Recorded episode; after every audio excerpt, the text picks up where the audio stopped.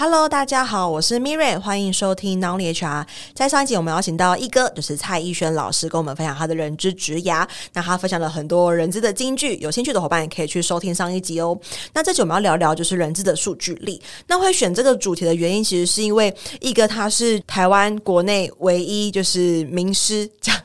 Power BI 就是人资的名师。OK，那我们先请一哥帮我们简要分享一下，就是有些 HR 伙伴可能完全没有接触到 data 或是数据。这件事情，所以想要邀请一哥帮我分享，可以简单的叙述什么是数据力呢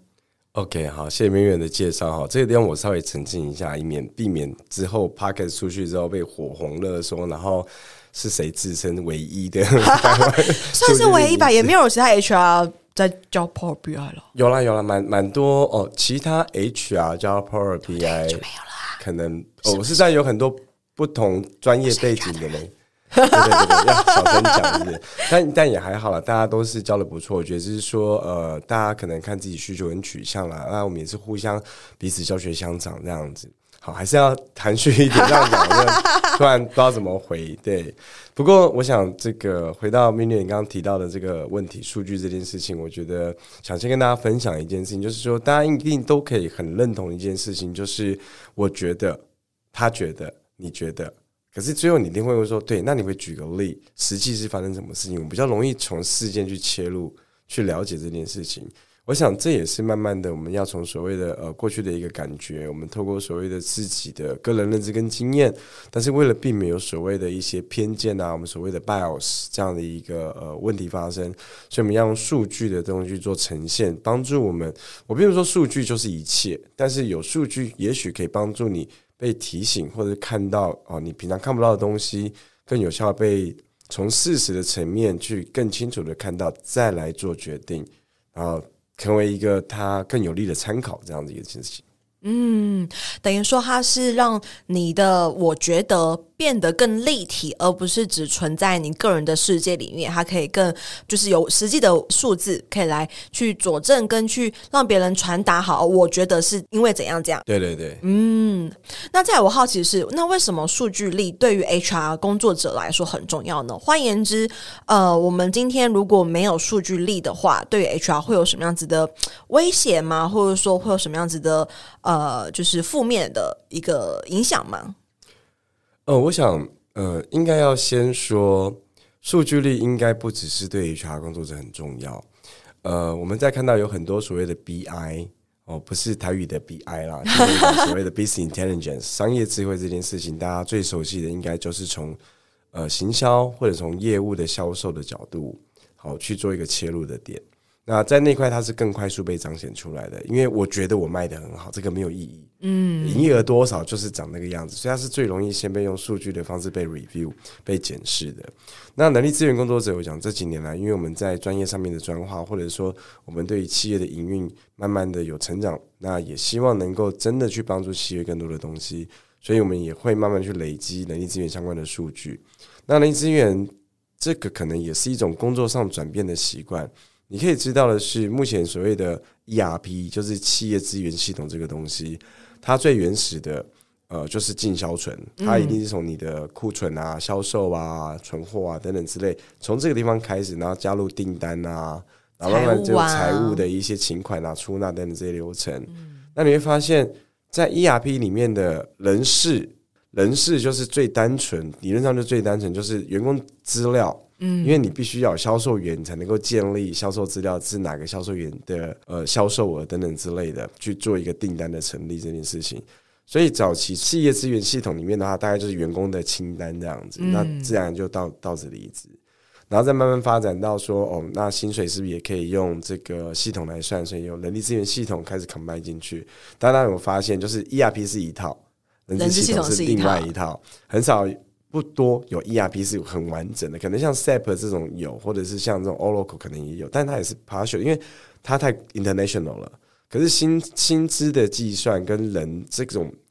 local 的法律影响有很大的，所以通常也都是建议切成两套来运行这样子。那慢慢的在人力资源可以理解到说，从早期的进销存开始到人力资源数据，慢慢的扩张到各个不同的方向，它都是变得越来越重要的。嗯。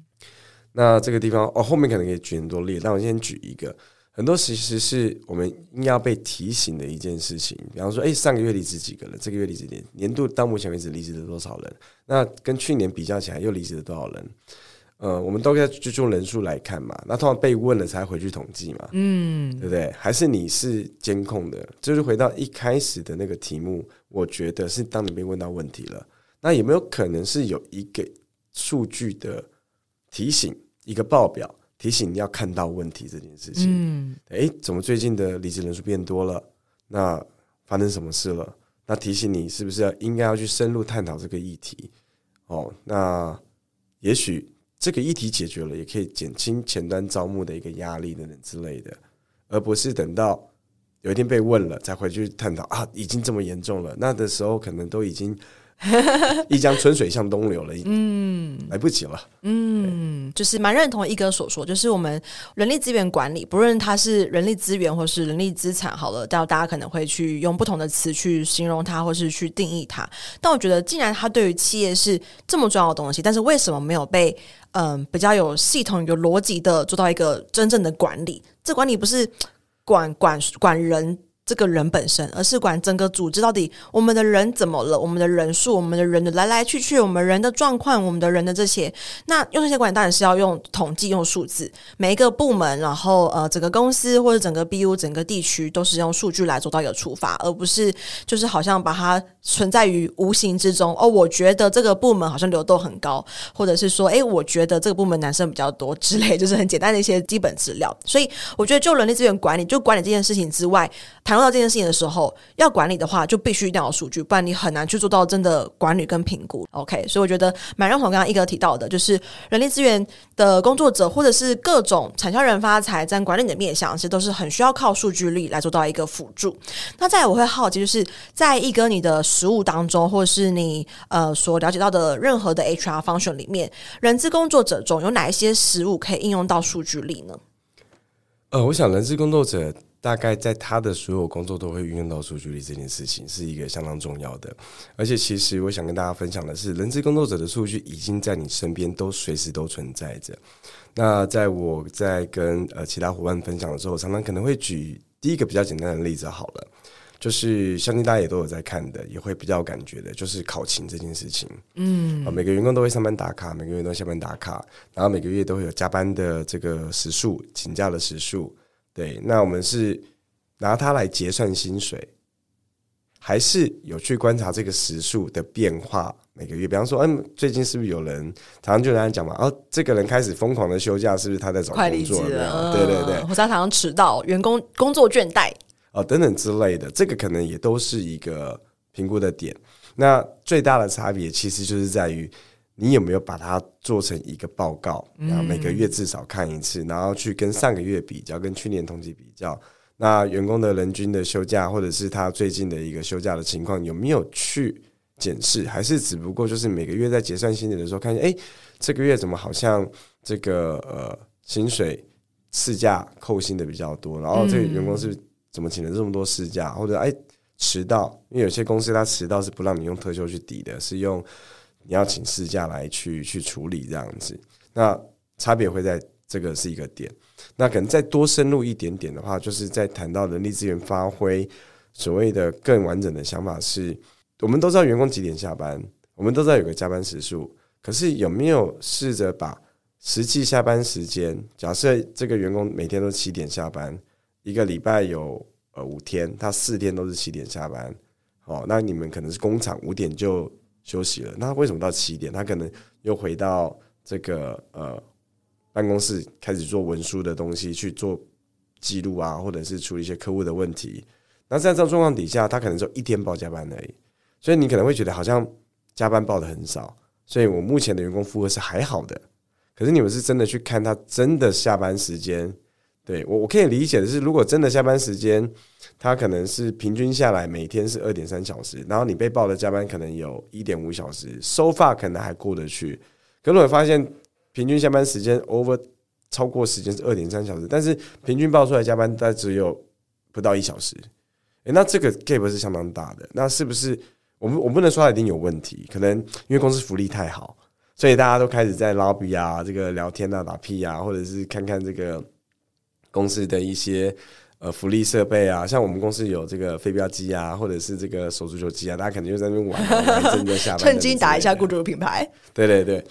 这个是不一定的，但是他会提醒你是不是要去看这件事情。因为这些真实的，实际上它是反映在劳动生产力上面，可是并没有真实反映在人事成本里面。没错，没错。所以它可能会造成你的生产力高估，或者是人事成本低估，或者是未来在补人的时候，你在你要扩厂的时候，你瞬间多一个厂，你的工时计算可能就会出状况。对，那这个是刚刚提到你都有的，你可能已经在看的，但你会进一步再怎么看，在数据上面去发挥，那这也许能够让 HR。在员工的照顾上，或者是在公司的营运上有带来更多的一个价值，就是太多这样的例子。嗯，举一个简单的例子，诶，这个员工可能他每天平均加班二点三小时，但他只有报一个小时。当这个员工离职的时候，你要再次 recruit 新的人进来，他可能诶，他不知道原来这个工作都要加班二点三小时，那就会就会发生一些问题，或者是说，诶，当这个人进来，他完全无法接受加班，那那你。每一周加起来的二点三乘以五十个小时的工作，谁要来去做？对，所以蛮认同刚才一哥提到，其实我们从呃任何的考勤啦，或者是招募，或者是教育训练，甚至绩效，或者是呃满意度，叭叭叭之类的，其实都可以反映到很多很多员工的这些呃行为的呃表现，或者是像刚提到，还有我们的劳动力的表现在哪边？OK，所以确实，其实任何一个实务上，它都是可以应用到我们的数据里。那我会好奇，如果选用预留，如果我们讲举例好了，像刚才。的考勤这件事情，有哪一些指标是人资应该要关注？然后它是跟组织的健康有关系的。我想以考勤，它最大的应该就是工作时间啦。对，工作时间会是我们最最关注的，包括说不管是他们申报加班，或者是他的工作的天数，或者是他请休假。那请休假会依照不一样的价别去做更多的了解。好，那比方说呃病假肯定也是一个我们要去注意的，迟到的次数肯定是一个我们要去注意的。那可能接下来的试驾，那甚至有一个是特修的使用状况，可能也是我们要去注意的。我想考勤大概可以理解一件事情，就是说，呃，当你手上拥有所有的资料的时候，把你所有资料摊出来看，那这些就会是你要去看的。可是你到底要看什么？嗯，我们有很多在企业经营里面跟 HR 的结合，它并不是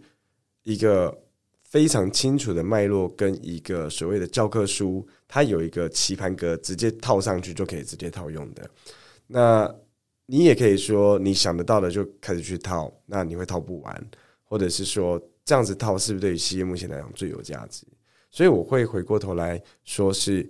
当你发现什么东西可能是一个异数它可能是一个问题，那我们就应该 focus 先看这个东西。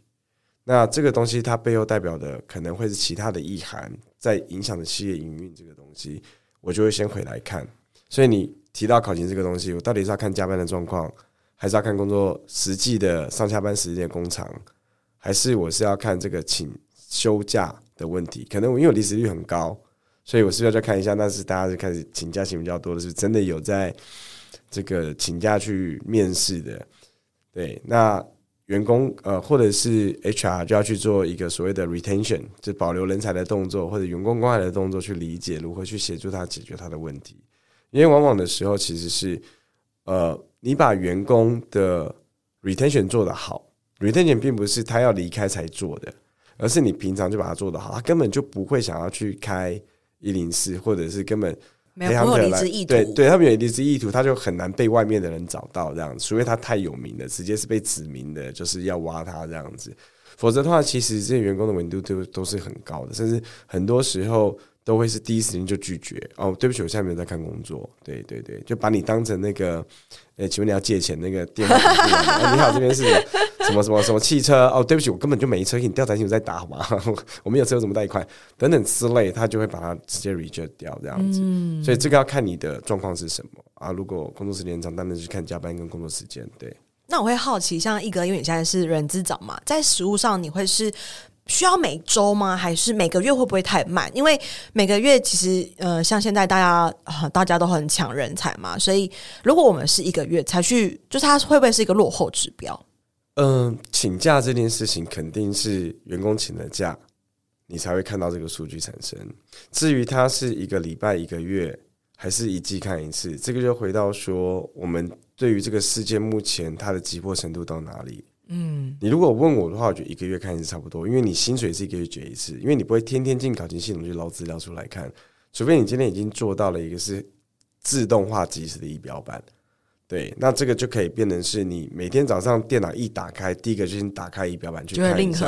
然后说目前人工元素变化、平均年资的变化，哦，呃，员工主管比的变化。像我平常也会习惯去看员工主管比，但是这个是一个更长期的观察了。嗯，管理除非你的对，除非你的主管突然有个激烈的变动，那通常这个激烈的变动完之后，我第一个先算一下，那主管比员工比是多少？对，否则常常公司在某些成就状况底下，为了要留住更多的人才，反而晋升一堆主管，然后就发生将军比小兵还多的问题就发生了。这样子，结果将军一样在做小兵的事，只是他的抬头比我们较大而已。这个也是在一些组织里面可能会发生的状况。对，所以我觉得大概会是频率。我觉得一个月至少一次，但是如果你们是很紧张这个状况的，你也许你一个礼拜 monitor 一次。嗯，如果你的系统做到很棒的话，那你应该每天早上都打开来看一下它目前长什么样子。嗯，对，我印象很深刻，就是早期应该是说。忘刷卡这个制度还没有很成熟，防止忘刷卡。然后当时可能诶，很多人会呃真迟到假忘刷，然后就变成是我当时要每天都进考勤系统去看，然后看他到底有没有改进，或者是他今天如何。因为 HR 也不可能每天坐在他旁边看到他到底今天几点进来，对，所以我印象还蛮深刻。然后我也蛮认同，其实就考勤这件事情。我们像，因为我自己以前，我们可能呃 core team 的会议会是两周一次，所以两周的时候我就会捞资料出来看，诶，目前加班状况如何？就是诶，比如说 IT 有没有很常加班？那是因为专案吗？还是因为人力的一个问题？所以我觉得确实他可能会跟你对这件事情的急迫性。如果今天我更没有去盯什么改善，我我完全不会需要一直去捞这些资料，可能就是一个一个月，然后发薪的时候看一次就可以了。OK，那接下来我想问一下，就是因为刚刚提到说很多的数据嘛，那其实建立数据它是一个，我认为它是一个很不容易的过程，尤其现在在于呃 HRI，就是整个 IT 系统上没有到很，还是有很多需要人工的部分。对，所以在建立资料上就会变得更没有那么方便，因为我们人数很多，然后行为很多，事情很多，选用预留，然后又可能有面试者人数又更多，所以我好奇的是，在整个数据分析的过程当中啊，竟然嘎宾君嘎宾君哦，但是我们要如何去确保这个资料它的准确性跟可靠性呢？呃，我想在资料确保它的准确性跟可靠性这件事情上面，我们要先去思考的是流程。对，因为其实我们所有的发生的这个事件都有个流程存在，就像考勤老师讲了，它有个流程，就是你要上班打卡，你下班要打卡，否则你就会系统出现一个异常啊，提醒你你的出勤是异常的，所以他要去补这个忘刷，或者是说他要去补请假这件事情，因为他有流程在控管，所以他的数据基本上进来都会是 OK 的。比方说招募好了，招募我也有流程啊，对，但是因为招募它并没有被高度的 IT 化。所以现在很多人都会是，比方说哦，就用一零四的这个履历做招募啊，或者是说哦，公司有个制式的表格，因为我们知道我们想问的东西一零四上表格都没有写，对，那所以我们就用我们的表格再问他一次，这样，所以就请他帮忙填个表格。那这个地方就有个决定性的差异出来了，你是寄 Word 档给他填，还是你是寄一个链接给他填？对，流程上的不同。对，那你寄一个链接给他填，他可能填回来就会是资料。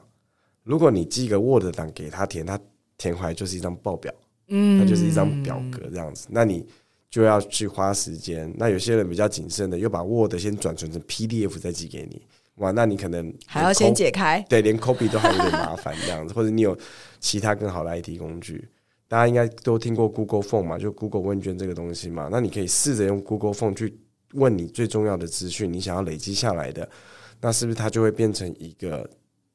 资料库的形态的应征者资料表，嗯，那这个大概也可以去解释，就是说，如果大家知道的话，就是有一些系统它有所谓的招募系统存在的。那假设你应征他们公司的职务的时候，那他第一时间就会寄一个链接给你，请你到他们公司的人才库去填履历这个东西。那为什么？因为他们就是真的有在做所谓的资料库、人才资料库。那剩下来就是，当你有了资料库，那你要怎样去用这件事情？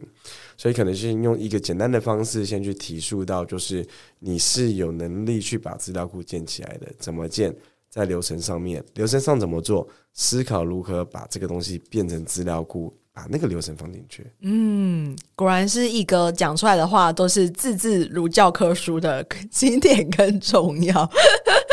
因为比如说，就是 even 我自己是教招募漏斗的，我是比较擅长在有数据后面的那一段，就是洞察跟漏斗的呃探讨。前面就是确实这些流程到底各行各业的 HR 如何在流程面，然后如何让这个呃资料可能不要人工，或者说它的确保它的准确性跟可靠性，这是一个很深很深的学问。所以我觉得，其实一哥因为他的 HR 经历很丰富，然后他的产业经历也很丰富。所以他了解，就是不同样的规模啦，不同样的产业啊，就就我们在流程上应该如何让它是更好的帮助 HR 能够去建立我们的资料库。像刚刚提到，诶，你透过一个呃 Word，还是你透过一个表单？就是那时候我在跟一哥拜师的时候，他有教我一个词叫做救援输入。对，我觉得这还是真的很少人知道诶，必须说。救援输入就是他的意思，就是说让那个资料的源头是原本就是提供这个资料的人。所以举个例子好了，履历这件事情，你是如果是给他一个 Google 表单，他就会自己填，所以他填的资料是。他他填的不是经过你二手再去 key in 的资料，那这就是救援输入。对，所以我觉得刚刚提到说，一个他就是一个行走的，就是书柜 HR 的书柜。所以我觉得再次跟大家分享，如果我们要去确保整个准确性跟可靠性的话，那流程上尽量让一些流程不要经过二手的 key in 是。最能够去确保的一个方式。那最后呢，我想要邀请一哥帮我们分享，就是你在呃小周末 Power BI 你们直播课，就是第一次的那个，就是综合人资纵观的开了几期啊？直播课？哦，这个课程其实它目前已经变成是录播课了，嗯、对，但是在。进入直播课之前，我们开了十七个梯次，已经 Wow 呃超过五百个学员，超级多，超级多。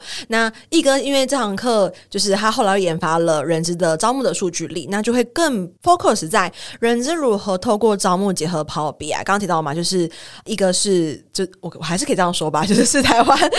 教 Power BI 就是人资这块的就是名师。对，所以对于课程有兴趣伙伴，可以在我们的节目的资讯栏看到。那这边要。请一下一哥跟我们分享你的数据力课程。OK，我想就是从刚刚那个案例来谈的话，呃，从这个已经转成录播的这个课程，它主要的话就是先从数据这件事情累积开始，跟大家去做一个简单的说明。那也我们都知道，garbage in garbage out，所以你要有一个好的数据进去，你才能够更简单去做分析。所以相信大家都有一个很大的痛苦的经验，在于洗资料这件事情。嗯，所以这个课程一开始就应该讲数据库。数据库的建构，你要注意到哪些东西？那大家有有没有发现，就是当我们要是在做一些数据捞出来做数据分析的时候，我要再去找好多不同的报表出来，然后去疯狂做 VLOOKUP。嗯，但是 VLOOKUP 出来之后，发现那东西不能用。所以，我们又会分成所谓的呃资料的累积的方式，不是不一样的。你可能不能够等到你要用的时候才去捞资料来 VLOOKUP。嗯，最常见的就是，诶，我今天一个绩效表格出来了，然后当时员工编号、年度，然后他的这个绩效成绩是什么？那可能他的部门、他的职称、他的职等没有留在当时那个表格上面。结果我到今天，我就突然把员工资料 download 出来，然后去做 VLOOKUP，发现全部都错了，因为他三年前可能不是不在这个单位，他五年前可能不是这个职称。那这个都会造成在分析上面可能一个很大的困扰，所以我们在课堂上也分享说，所以有些东西你在当下建立表格的时候，你就哪些东西是要留在那上面的。嗯，那这个是在这个呃基本数据里的部分，在谈的资料库的建构部分。然后接下来我们就会用一个大家应该绝对都会有的，绝对不会像刚刚那个哦，你的呃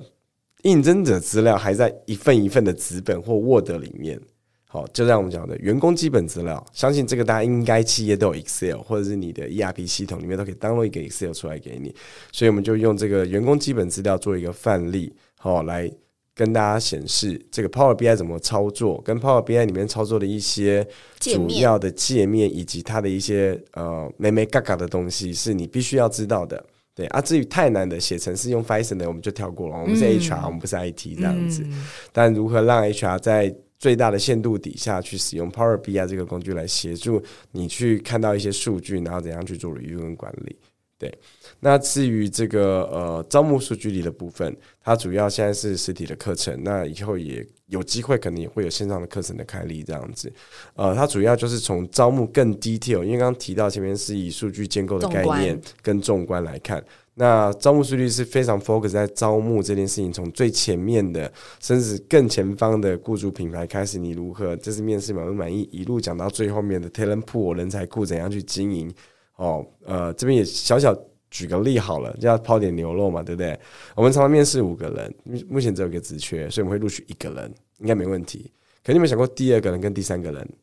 他也许也是可以被录取的，就是你录取的那个如果没出现的话，你可能会录取第二个人。嗯嗯，所以他也是 qualified 的。嗯，对，就是那种九十分跟九十一分的差别，你知道吗？他九十分也很棒。那这个九十分的这个人是被你放在抽屉里面的一个纸本，还是他在 Excel 上面后面被勾了一个，就是他是 fulfill 什么，他是适合什么职务，真的放在人才库里面的。那么真的放在人才库里面这件事情呢，你后续就可以拉出来，很快速的去做一个列表。所以我相信现在很多公司都会过年的时候会做一张电子贺卡递验，让大家业务传传赖啊。那 HR 其实也可以把这张贺卡传给你的有潜力的这些 potential 的 candidate，遗珠，对，去 manage 真的去经营管理这些在外面的人才库，对。大概就是这样子一个简单举例，也会在这课程里面去跟大家做分享，这样子。嗯，这边大家好奇说，哎、那这个跟 Miriam 的招募漏斗的课程什么差异？就是我自己的看法，因为我也有上一哥的课。那我的看法是，人资纵观他真的是会讲很多的实物的分享，因为就是一个是一个行总的书柜嘛，对，还会分享很很很多他的经验。那会更多是在洗资料这一块，就是我觉得洗资料跟建立资料这个方法，它真的挺难的。尤其你要订立资料库，然后你要去很全面看到我这份资料现在。建下去之后，跟我其他的蝴蝶效应会有哪一些？那招募漏斗其实是比较 focus 在去优化整个招募绩效跟流程。那招募的数据率，它是比较是应用在整个仪表板，然后还有我们的资料，然后跟这些连接，然后也包含到整个这些资料的应用啊等等之类的。所以我自己的层面，我觉得我们的这三堂课，它其实学到东西都不会重叠。就是我常都说 HR 这种学不完的东西，你看又要学洗资料，又要学优化，还要学工具的应用，真的是很猛。对，所以对于一哥的招募的数据力啊，或者对 Pro BI 使用上有兴趣的伙伴，都可以参考一哥的课程。那我们会把介绍放到我们节目资讯栏。那很高兴这期可以邀请到我的老师一哥来跟大家做分享。那我们下次见喽，拜拜！谢谢，拜拜。没错，到了我们的工商时间，想跟大家分享，我在去年开了一堂线上课程，叫做《成为抢手的人资招募必修的招募漏斗数据思维》。那这中间其实，呃，我萃取了蛮多我过去在做招募很成功的一些原因，其中的一点就是从招募漏斗里面去找出一些魔鬼，因为往往细节都藏在魔鬼都 藏在细节里。OK，所以想跟大家分享这堂课，目前已经有大概将近一百五十位左右的。学员加入，那也欢迎大家可以加入课程。然后，如果对课程有更多的兴趣的话，可以在我们的节目资讯栏找到链接，可以点进去做进一步的了解哦。拜拜。